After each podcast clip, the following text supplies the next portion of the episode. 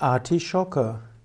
Artischocke ist eine Pflanze, sie ist eine Gemüsepflanze, sie ist auch eine Heilpflanze. Artischocke ist auch eine Zierpflanze. Artischocke wird genannt Cynara scolymus. Sie wird bis zu 1,50 Meter hoch.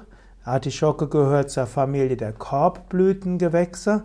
Es ist eine kräftige Pflanze mit kräftigem Wurzelstock. Schon im ersten Jahr bildet sie eine Blattrosette und im zweiten Jahr einen aufrechten Stängel. Die Artischocke kommt ursprünglich aus Ägypten und wurde schon bald in den Mittelmeerländern angewendet. Die Artischocke wird insbesondere eingesetzt für Leber. Man nutzt also die Artischocke als, äh, als getrocknete, zerkleinerte als getrocknete, zerkleinerte Pflanze.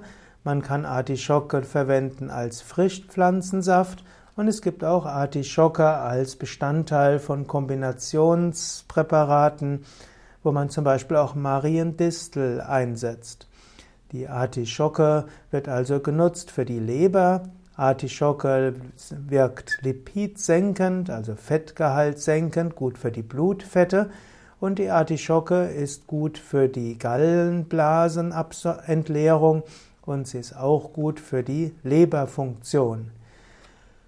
Die Artischockenblätter kann man natürlich auch essen und man kann aber auch, also die Artischocke selbst kann man essen, also die Frucht, als Wirkstoff für äh, die äh, Wirkstoff für die Naturheilkunde kann man auch die Artischockenblätter der Laubblätter nehmen und äh, in, der, in den Blättern sind verschiedene Flavonoide, Bitterstoffe und andere Wirkstoffe enthalten.